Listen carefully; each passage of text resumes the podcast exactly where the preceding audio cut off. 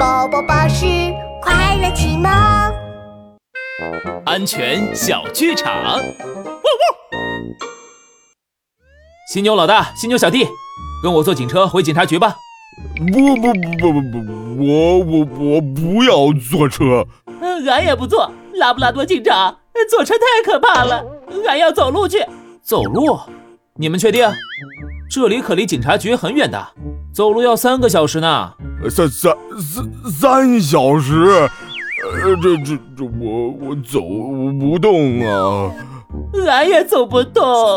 好啦，只要你们遵守交通规则，系好安全带，就不用怕了。